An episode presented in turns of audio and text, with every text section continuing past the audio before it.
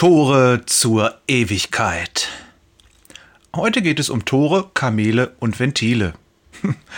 Wir haben hier eine verrückte Geschichte, die ich nicht biblisch unterlegen kann, aber die aus mir heraussprudelte, nachdem ich den Herrn um ein Thema gebeten hatte. Warum sprechen wir von Toren zur Ewigkeit, wenn wir den folgenden Vers betrachten? Lukas 18, Vers 25. Eher geht ein Kamel durch ein Nadelöhr, als dass ein Reicher ins Reich Gottes kommt. Den Vers kennt beinahe jeder, möchte ich mal behaupten. Und es ist schon unendlich viel darüber geschrieben worden. Heute wird's mal ganz verrückt, denn ich habe eine Geschichte auf Lager, von der ich selbst nicht weiß, wo sie herkommt. Sie hat nichts gespürt. Beim Schlendern auf dem Weg zur Ewigkeit triffst du Jesus. Ihr geht ein Stück des Wegs zusammen, freundlich unterhaltet ihr euch, als er plötzlich auf eine Art Riss in der Mauer zeigt und ganz beiläufig zu dir sagt, Siehst du diese kleine Öffnung da vorne? Das ist die Pforte in den Himmel. Da musst du durch. Einen anderen Weg gibt es nicht. Aufmunternd sieht er dich an. Du schweigst, während dir panikartige Gedanken durch den Kopf jagen.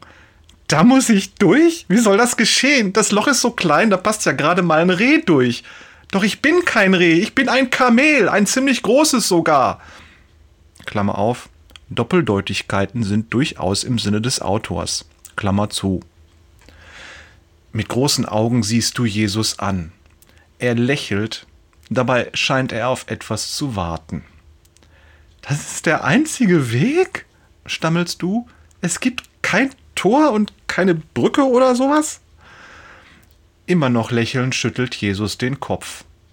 Keine Brücke, kein Tor, keine Tricks, es gibt nur diesen Spalt. Mit dem Kopf nickt er in Richtung Mauer. Du hast das Gefühl, dein Gehirn friert dir ein. Irgendwas stimmt hier gerade überhaupt nicht. Von einem Moment auf den anderen bricht deine heile Geisteswelt in sich zusammen. Insgeheim hast du immer angenommen, du bist unterwegs zu den Toren der Ewigkeit.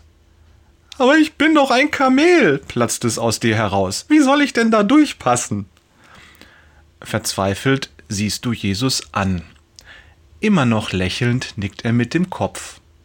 Du hast recht, du bist wirklich ein Kamel.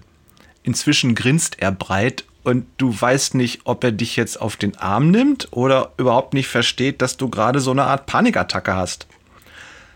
Soll ich dir helfen? fragt Jesus. Du kannst nur nicken. Ich zeig dir was. Jesus berührt dich sanft am Bauch.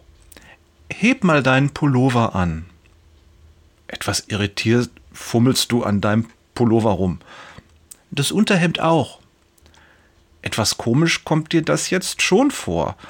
Doch Jesus scheint zufrieden. Lächelnd zeigt er auf deinen Bauchnabel. Schau mal genau hin, sagt er. Fällt dir was auf? Das erste Mal im Leben widmest du deinem Bauchnabel mehr als einen flüchtigen Blick. Und tatsächlich, dort ist etwas. Vorsichtig tastest du deinen Nabel ab. War das vorher auch schon da? Dieses etwas fühlt sich an wie eines dieser Ventile, die du von aufblasbaren Gummitieren kennst. Jesus nickt dir freundlich zu. Fragend siehst du ihn an. Soll ich wirklich? Jesus nickt. Mit zittrigen Fingern öffnest du das Ventil und im selben Moment spürst du, wie etwas aus dir entweicht. Zischend strömt es heraus.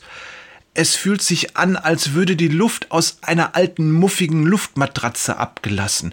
Du spürst, wie der Druck in dir nachlässt, wie sich alles in dir entspannt. Du fühlst dich sofort erleichtert. Und du stellst erstaunt fest, dass du dich veränderst. Mit jeder Sekunde wirst du schmaler, schlanker und strammer. Kurz schießt dir der Gedanke durch den Kopf. So muss sich ein Kugelfisch fühlen, wenn er die Luft ablassen kann. Verrückt. alles weicht von dir, deine Ungeduld, deine Selbstbezogenheit, deine Ängste und all das andere, das dich dein Leben lang begleitet und behindert hat. Jede Lieblosigkeit entweicht, jede Selbstsucht, jede Gier und jeder Neid, alles, was dich noch von Gott trennt. Jesu Gegenwart holt es aus dir heraus. All das muss fliehen, wenn er da ist.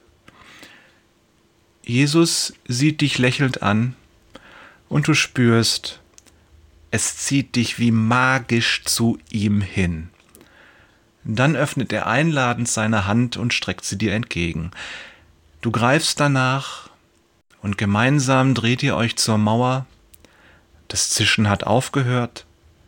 Du tastest nach deinem Bauch, doch das Ventil ist weg. Jesus fasst deine Hand und gemeinsam geht ihr durch die Öffnung. Der Arzt wird am nächsten Morgen sagen, plötzlicher Herztod, sie hat nichts gespürt. Herzliche Grüße von Jörg, wir sind alle auf seinem Weg zur Ewigkeit, Peters und Thorsten auf der Suche nach dem Ventil Wader.